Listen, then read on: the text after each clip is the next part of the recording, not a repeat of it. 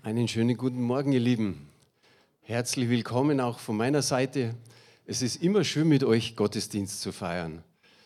Ich freue mich so, wenn jede Woche jemand anders vorne steht zum Predigen oder auch für die Moderation oder im Lobpreisteam. Ist nicht so, dass man sagt, immer die gleichen vorne, sondern es wechselt sich gut ab. Wir freuen uns auch schon auf nächsten Sonntag und das ist eine Ansage für die, die über Livestream zuschauen. Nächsten Sonntag gibt es keine Übertragung per Livestream. Ich habe es auf dem E-Mail-Verteiler schon verschickt. Wir werden einen Gottesdienst haben, wo man sagt, okay, der Heilige Geist soll ein bisschen mehr Möglichkeit, mehr Zeit haben, um bei uns zu wirken. Und das wollen wir nicht unbedingt aufnehmen, sondern wir wollen einfach unter uns sein. So, wenn du meistens, sag mal, zuschaust über Livestream, dann sei nächste Woche live dabei, dann weißt du, um was es geht. Wir wir handeln so, sage mal, nach dem Prinzip, wie 1. Korinther 14, Vers 26 sagt, da heißt es so in etwa, wenn ihr zusammenkommt, habe jeder etwas. Der eine hat einen Psalm, der eine hat eine Lehre, eine Offenbarung, Sprachenrede oder Auslegung der Sprachenrede, tut alles zur Erbauung. So in etwa heißt es. Wenn wir erfüllt sind mit dem Heiligen Geist, dann sind wir veränderte Menschen. Hat da einer Amen gesagt? Aus einem ängstlichen, zaghaften Menschen kann es sein, der immer so an seine eigenen Grenzen stößt, dass er auf einmal mutig wird, dass von ihm Ströme lebendigen Wassers fließen zu den anderen Menschen hin. Jetzt müssen wir uns nur fragen, ist es wirklich so in der Realität? Ist es so? Wenn ich so durchschaue, die einen nicken ganz leicht, die anderen machen es eher so. Manche sagen nicht immer. Genau das ist der Zustand. Nicht immer. Sören Kierkegaard, es ist ein Philosoph gewesen, ein Theologe und ein Schriftsteller. Und er hat die Christen so beschrieben. Die Christen leben wie Gänse auf dem Hof.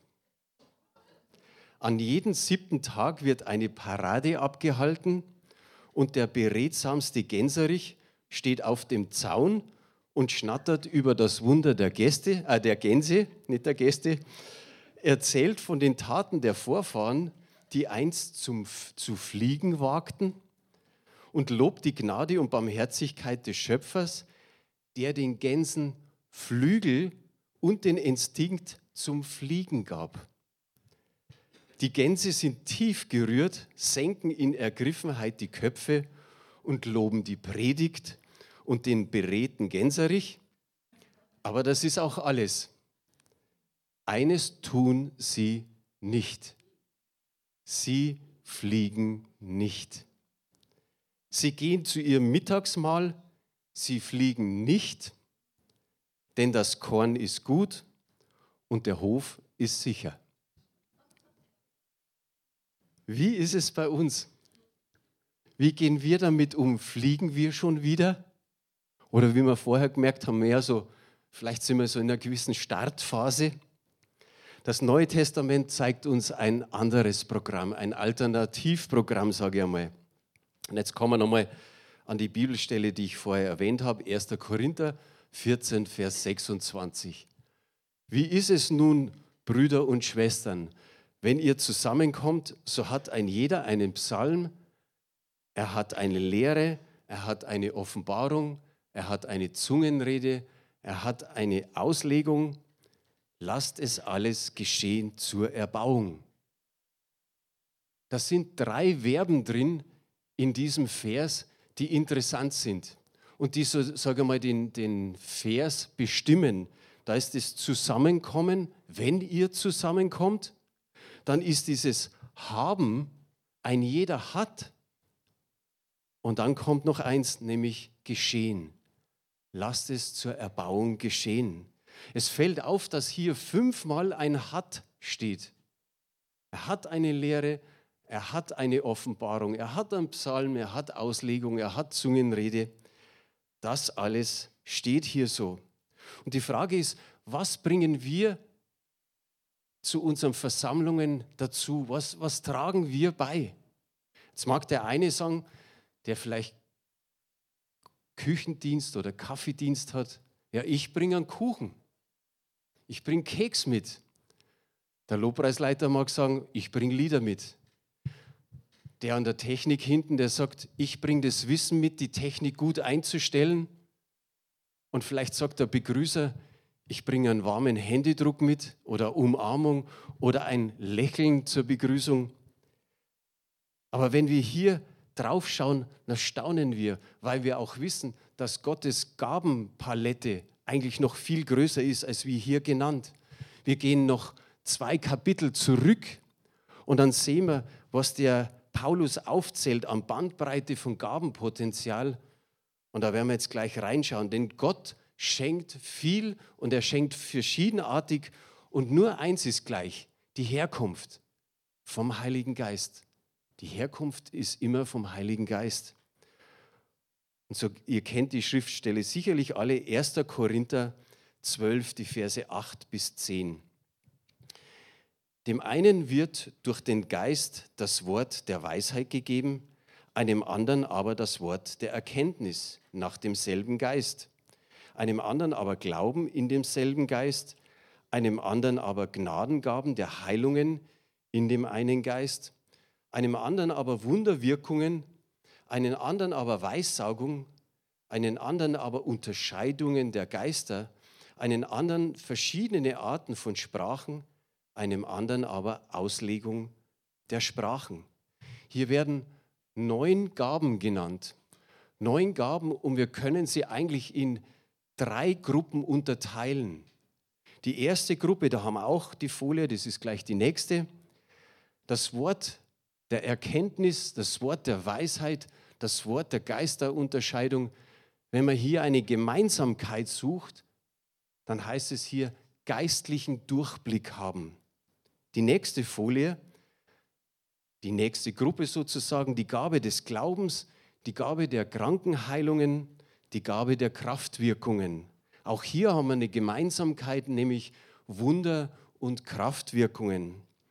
Und die dritte Folie hierzu, die Gabe der Prophetie, die Gabe Arten von Sprachen, die Gabe der Auslegung der Sprachen und die Gemeinsamkeit ist hier vollmächtiges Reden im Heiligen Geist. Ich möchte heute kurze Erklärungen zu den Geistesgaben geben. Der Paulus hat es da so in zwei, drei Versen zusammengeschrieben, geht dann später eigentlich bloß mehr auf die Zungenrede ein und auf, auf die prophetische Rede. Aber ich sage mal, die anderen äh, Geistesgaben, die werden nicht ganz so, sage mal, geklärt oder, oder besprochen. Das erste ist die, das Wort der Weisheit durch den Heiligen Geist. Da haben wir auch eine Folie. Ich habe immer eine Definition dazu.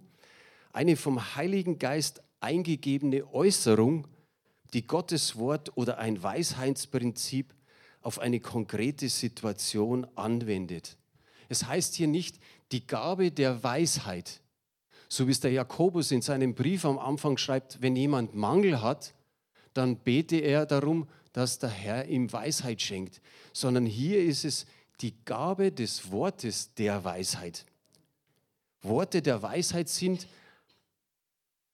so punktuell, das ist eine punktuelle Offenbarung, der Geist Gottes schenkt genau die richtigen Worte für eine ganz konkrete Situation. Und dadurch wird natürlich das Problem, kann man sagen, gelöst.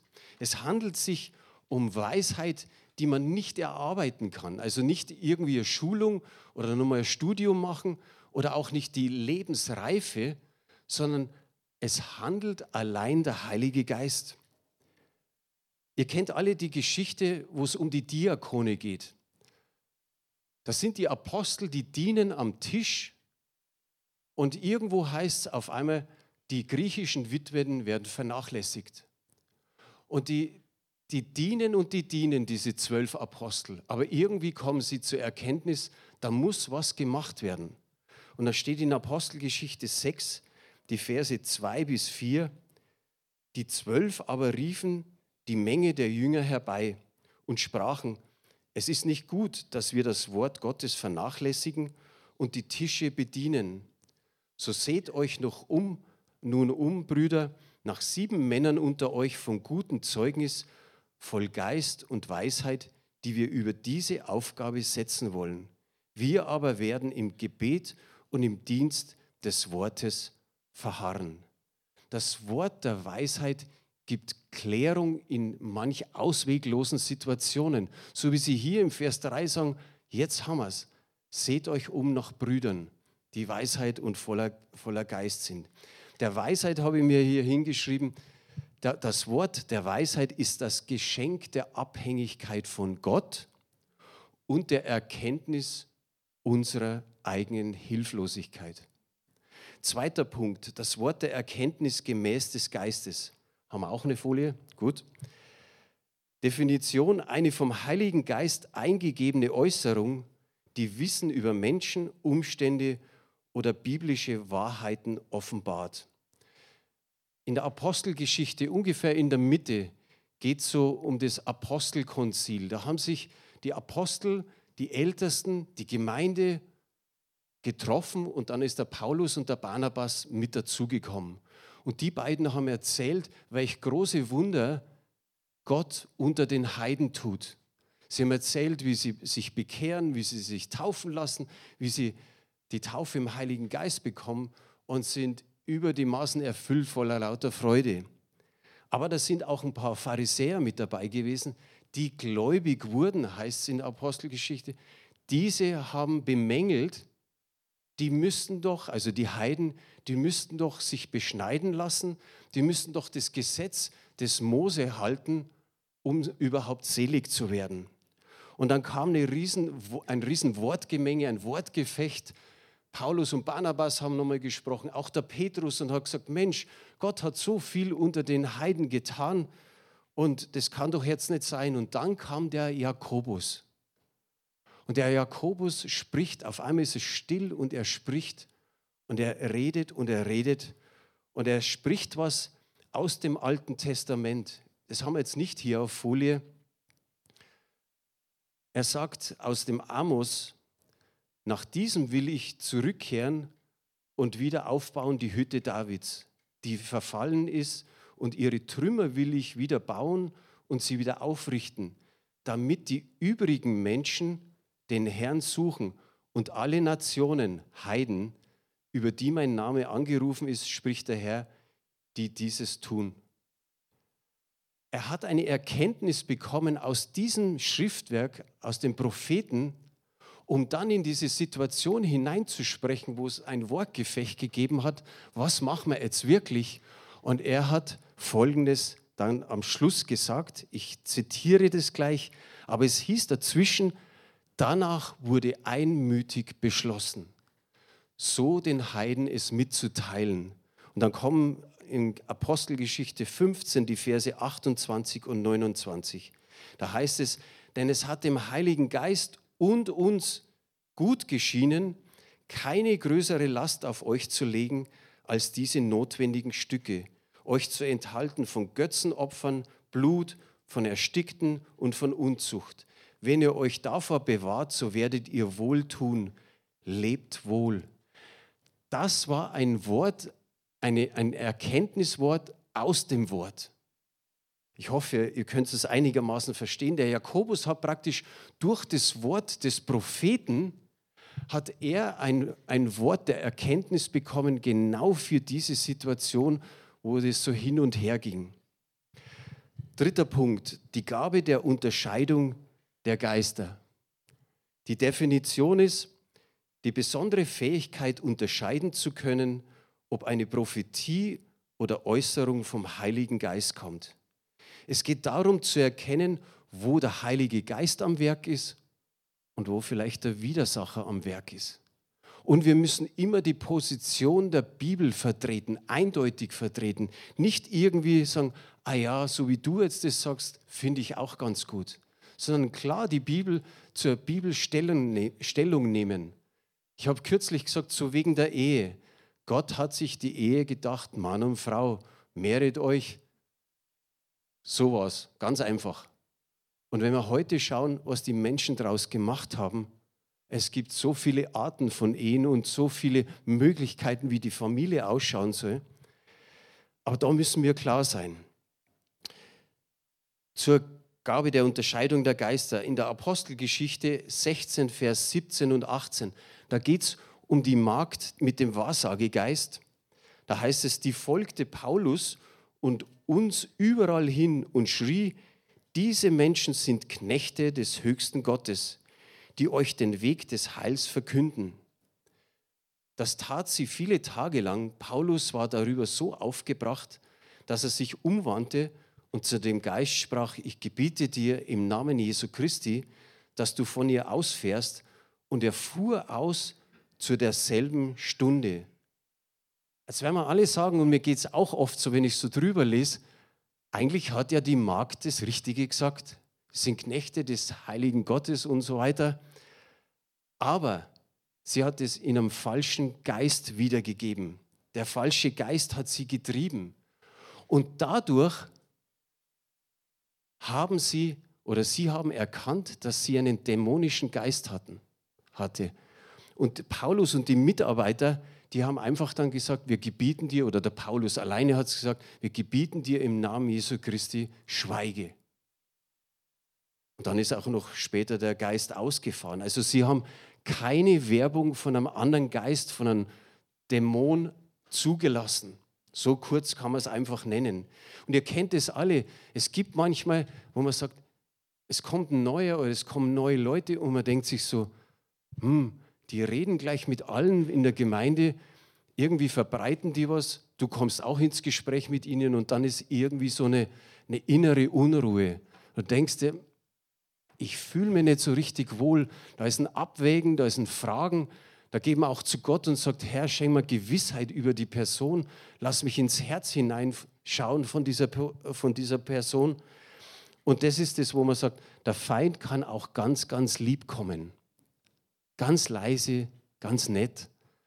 Und wir hatten mal, das war ein Ehepaar, es ist schon etliche Jahre her. Die haben es genauso gemacht, wie ich geschildert habe. Die haben mit so vielen Leuten geredet. Und ich habe mir gedacht, das ist eigentlich sel selten so der Fall. Und auch wir konnten mit, mit ihnen reden. Und wir haben uns gedacht, irgendwas passt nicht, irgendwas passt nicht. Auf einmal haben wir gehört, der kam zu uns, der kam zu uns und jeder sagt, du, was ist denn da mit denen? Kennst du dich aus? Was, was ist da? Irgendwie fühle ich mich komisch.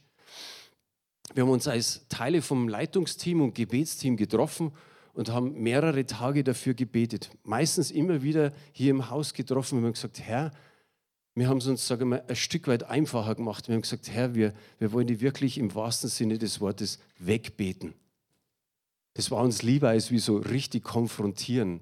Und es war echt so, ich glaube, die waren nur ein, zweimal da und dann waren sie weg. Sie sind nie mehr gekommen. Wir haben dann erlebt, dass sie zu einer Gemeinde gegangen sind außerhalb von München. Da kennen wir die Leitung äh, ganz gut und dann haben wir gesagt, Leute, die waren vor kurzem bei uns. Wir wissen nicht, warum sie jetzt schon wieder gegangen sind, aber irgendwie haben wir uns nicht wohl dabei gefühlt. Passt auf. Viertens, die Gabe des Glaubens. Definition ein übernatürlicher Glaube, durch den der Heilige Geist einen Christen dazu befähigt, an Gottes Wunder zu glauben. Ich habe gleich eine Bibelstelle dazu, Matthäus 9, die Verse 20 und 22, äh, bis 22. Und siehe, eine Frau, die zwölf Jahre blutflüssig war, trat von hinten heran und rührte die Quaste seines Gewandes an. Denn sie sprach bei sich selbst, wenn ich nur sein Gewand anrühre, so werde ich geheilt werden. Jesus aber wandte sich um und als er sie sah, sprach er, sei guten Mutes, Tochter. Dein Glaube hat dich geheilt und die Frau war geheilt von jener Stunde an. Da geht es jetzt nicht um den Glauben, der für, für das Heil gut ist. Da geht es auch nicht über die Frucht des Geistes, also über diesen Glauben, sondern über diesen wunderwirkenden Glauben, diesen bergeversetzenden Glauben. Und das kann eine ganze Gemeinde erwischen, nicht nur eine Einzelperson, sodass eine Gemeinde vielleicht auch wieder aus einer gewissen Erstarrung rauskommt. Wo auf einmal ein starker Glaube ist von einigen, die sagen, wow, jetzt geht's aufwärts, jetzt ist Aufbruch, jetzt ist, Erneuerung, jetzt ist Erweckung. Und wir haben ja Corona erlebt und jeder hat gemerkt, das war irgendwie so wie eine Erstarrung. Man wurde träge, es war gemütlich irgendwie so, naja, man, man konnte nicht mehr tun. Es war alles so ein Stück weit eingefahren und lau in, im gewissen Sinne. Aber wie ich gesagt habe, es kann eine ganze Gemeinde erwischen, dass auf einmal dieser Aufbruch ist und dass man wirklich sagen kann, okay, wir wollen da in die Richtung gehen. Das ist eine neue Dimension, wo, wo wir vielleicht sagen, Mensch, hätten wir uns in Träumen nicht mal zu glauben gewagt. Aufpassen müssen wir natürlich, dass wir nicht in Schwärmerei reinkommen, sondern dass immer wieder geistgewirkte Kraft da ist. Keine Leichtfertigkeit, sondern, wie wir es vorher gehört haben, im geistlichen Vertrauen zu Gott wandeln. Vorher war der Aufruf gerade, mehr zu vertrauen. Ich sage mal, wo der Heilige Geist wirksam ist, hat beides Platz. Da ist die kühne Vision vielleicht auf einmal da, aber das andere ist auch, dass man sagt, okay, man kann eine sachliche Analyse machen oder auch eine gewisse Prüfung machen. Nicht, dass wir irgendwo hinschlittern und man sagt, da hätten wir eigentlich nicht hingewollt. Fünfter Punkt, Gnadengaben der Heilungen. Die Definition ist die Gesundheit eines Menschen durch göttliche, übernatürliche Mittel wiederherzustellen. Apostelgeschichte 9, Vers 33 und 34. Er, also Petrus, fand aber dort einen Menschen mit Namen Aeneas, der seit acht Jahren zu Bett lag. Er war gelähmt. Und Petrus sprach zu ihm, Aeneas, Jesus Christus heilt dich. Steh auf, mach dir selbst dein Bett. Und sogleich stand er auf. Das wünschen wir uns auch, oder? So soll es abgehen. So wollen wir es erleben. Und ihr wisst alle, das, das erste Erlebnis, das Petrus und Johannes hatten, als sie vor dem Tempel waren und da haben sie einen Gelähmten hingesetzt und der bettelte um Almosen und dann hat Petrus gesagt, Gold und Silber haben wir nicht, aber das, was wir haben, das wollen wir dir geben. Er reichte ihm die Hand und sagte, steh auf im Namen Jesu Christi. Und die Füße, die Muskeln, die Fersen, alles, die Gelenke wurden fest. Und dieser Mann sprang herum, lobte Gott und pries ihn. So wünscht man es uns. Ich sage mal so, kein Mensch hat die Gabe der Krankenheilungen, wird im Plural geschrieben, dass er alle Kranken heil machen kann. Das, dann wären die Krankenhäuser bald leer, oder? Wenn wir das hätten, dann gingen wir in alle Krankenhäuser in München und dann sind sie alle leer. Aber von Fall zu Fall schenkt Gott tatsächlich etwas. Wir durften heute, heute früh, es war irgendwo, ich weiß gar nicht was, Viertel nach neun oder was, klingelt es an unserer Tür. Dann waren wir etwas zögerlich, weil wir uns dachten, wer wird jetzt an der Tür stehen? Dann kamen da welche rein von der Gemeinde und da waren einige Probleme. Aber was auch war, Herzschmerzen. Und dann haben wir gebetet. Die Elisabeth hat gebetet. Und dann sind wir die Treppe runtergegangen. Und dann sagt die Person auf der Treppe so: Halt, jetzt ist der Druck weg. Es ist der Druck weg. Und ich habe vorher nochmal nachgefragt, kurz vorm Gottesdienst, habe gesagt, ist der Druck immer noch weg? Ja, ja, der ist weg. Und wie schön ist es, einfach zu sagen, ja, wir strecken uns aus, wir beten für die Kranken, wir beten für die Schwachen und nicht immer passiert was. Aber wir können auch sagen, wenn wir nicht gebetet haben, klar, Gott kann so auch gesund machen, aber wir sollen uns immer wieder ermutigen lassen, auch diese Gabe, dass Gott uns damit ausstattet. Sechstens, die Gabe der Kraftwirkungen, Wunderkräfte. Definition übernatürliche Kräfte Gottes, durch die der normale Gang der Natur geändert werden kann, schließt auch Dämonenaustreibung mit ein. Haben wir nochmal die gleiche Bibelstelle wie vorher von der Magd mit dem Wahrsagegeist. Die folgte Paulus und uns überall hin und schrie, diese Menschen sind Knechte des höchsten Gottes, die euch den Weg des Heils verkündigen. Das tat sie viele Tage lang. Paulus war darüber so aufgebracht, dass er sich umwandte und zu dem Geist sprach, ich gebiete dir im Namen Jesu Christi, dass du von ihr ausfährst. Und er fuhr aus zu derselben Stunde. Halleluja. Es war zwar schlecht für den, für den Chef, den sie da hatte, aber die Frau war frei. Halleluja. Ihr kennt auch, sagen wir in den letzten Jahren oder Jahrzehnten, es gab so, doch immer wieder so mal das Unfallen in Gottes Gegenwart. Manche sind vom Stuhl einfach umgekippt, manche aus dem Stehen umgekippt. Ich habe selber alles mitgekriegt, auch Lachen im Heiligen Geist war, war, war eine wirklich gute Erfahrung, aber es muss auch weitergehen. Manche sagen, das ist ein bisschen spooky, das ist ein bisschen komisch, da kann ich damit nichts anfangen. Aber wenn wir in die Bibel reinschauen, dann sind da auch ein paar so Geschichten, wo wir sagen, boah, kann man sich fast nicht vorstellen. Der Paulus, wenn es heißt, seine Schweißtücher oder die Tücher, die er am Leib trug, die wurden einfach auf die Kranken gelegt und sie sind gesund worden. Ist das nicht auch ein bisschen komisch? Oder Petrus, ziemlich am Anfang der Apostelgeschichte. Das heißt, sie haben alle Kranken auf die Straße gelegt. Ich weiß gar nicht, wie lang das die Straße war. Aber stellt euch vor, da heißt es einfach bloß, weil wenn Petrus vorbeigeht und der Schatten von ihm auf die Kranken fiel, alle wurden gesund. Ist doch auch komisch, irgendwie. Wir kennen schon die Geschichten und so und trotzdem schenkt Gott immer wieder Neues und er wirkt so, wie er will. Siebter Punkt, die Gabe prophetisch zu reden. Die Definition, eine vorübergehende Fähigkeit durch den Impuls des Heiligen Geistes, ein Wort, eine Warnung, eine Ermutigung, eine Ermahnung, eine, eine, einen Trost, eine Offenbarung zu bekommen. Und es ist wichtig, dass wir das immer wieder kriegen. Auch da eine Bibelstelle dazu, Lukas 1 ab Vers 41. Und Elisabeth wurde vom Heiligen Geist erfüllt und rief laut und sprach, Gesegnet bist du unter den Frauen und gesegnet ist die Frucht deines Leibes. Und wie geschieht mir, dass die Mutter meines Herrn zu mir kommt? Denn siehe, als ich die Stimme deines Grußes hörte, hüpfte das Kind vor Freude in meinem Leibe. Ja, selig ist, die da geglaubt hat, denn es wird vollendet werden, was gesagt ist von dem Herrn.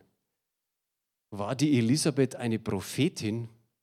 Nein, die war keine Prophetin, aber sie hat vom Heiligen Geist, so wie wir es hier im ersten Vers sehen, sie hat vom Heiligen Geist ist sie erfüllt worden, um etwas Prophetisches weiterzugeben. Genauso wie es in der Definition heißt, eine vorübergehende Fähigkeit.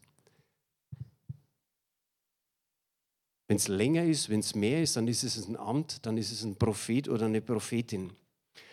Prophetie ist eine besondere Gabe, durch die ein Christ die Fähigkeit bekommt, die Veranlassung des Heiligen Geistes in eine direkte Botschaft Gottes weiterzugeben. Jede Prophetie sollte aber auf Echtheit und auf Wahrheit geprüft werden und es ist wichtig, dass es immer mit dem Wort Gottes in Einklang ist. Achter Punkt, verschiedene Arten von Zungenrede. Die Definition, sich in einer nicht erlernten Sprache auszudrücken, die der Heilige Geist dem Geist des Menschen eingibt. Wir wissen alle, am Anfang passiert es zu Pfingsten bei den Jüngern, später noch bei Cornelius und seinem ganzen Haus. Da hören wir, dass der Heilige Geist sie getauft hat, sie sprachen in anderen Sprachen und dann wurden sie erst, wir mal, hingebracht zur Wassertaufe. Und auch die Jünger zu Ephesus.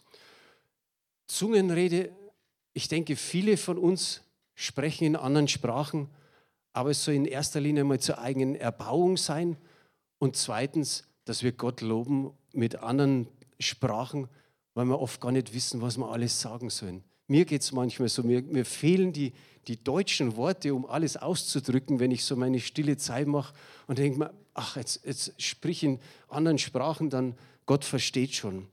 Und so dürfen wir Gott loben und preisen, ob wir das im Gesang machen oder mit Sprache. Neuntens, Auslegung der Zungenrede. Die Definition, die besondere Fähigkeit, die Zungenrede auszulegen. Ich kann mich nur so erinnern an die 90er Jahre. Da war es ganz still während dem Lobpreis. Und auf einmal hat da drüben einer in anderen Sprachen ganz laut gesprochen.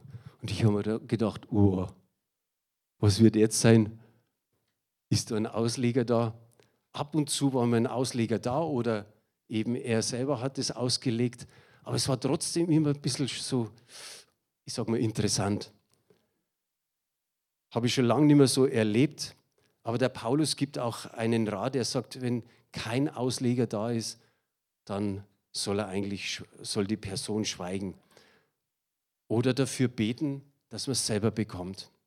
Dass wenn man schon in anderen Sprachen spricht, dass man auch die Auslegung hat. Auslegung ist keine Übersetzung, sondern Auslegung ist ein Verständlichmachen. Das, was der andere gesagt hat, macht der andere verständlich. Jetzt bin ich durch. Ein kleines bisschen, sage ich mal, habt ihr jetzt wenigstens Information. Ich habe mich so bei manchen Bibelauslegungen durchgewälzt, auch so bei den früheren Präses vom BFP, der Ingolf Elsel oder der Ulonska, auch beim Karcher heißt er, gell? Und es ist gar nicht so einfach, da so ein bisschen so eine Essenz rauszubringen und es auch verständlich weiterzubringen. Ich sage jetzt einfach so, wenn er, wenn er da das ein oder andere nicht verstanden hat, gibt es ja die Möglichkeit, man kann es ja nochmal anhören oder anschauen. Aber ich denke, für uns ist es jetzt gut, wenn wir beten. Wenn das Gebetsteam nach vorne kommt, wenn das Lobpreisteam nach vorne kommt. Wir haben uns schon verständigt, Manuela, dass wir ein, zwei oder drei Lieder spielen. Das Gebetsteam vorne ist, vielleicht auch als Leitungsteam. Ich denke, je mehr wir Beter vorne haben, umso schneller, sage ich jetzt mal, können wir auch vielleicht für alle beten. Ich weiß nicht, ob alle nach vorne kommen. Wir können für euch beten, für Taufe im Heiligen Geist, für die Gaben, von denen ich gerade gesprochen habe. Wir können beten für Heilungen, dass Gott eingreift. Wir lesen in, in vielen Stellen in der Bibel, dass es besser wurde mit ihnen. Ich sage immer, wir tun unseren Auftrag, wir beten, wir legen die Hände auf, wir salben und dann sage ich immer, Herr, den Rest musst du tun. Wir hoffen auf dich, wir erwarten, dass du Großes tust. Und so auch heute. So Manuela und Team kommt einfach nach vorne. Ich verabschiede euch, die ihr per Livestream zuschaut. Seid gesegnet und seid nächste Woche in unserer Mitte. Da werden wir dann sehen, was da geschieht und keiner weiß es, aber der Heilige Geist weiß es und das ist das Beste. Amen.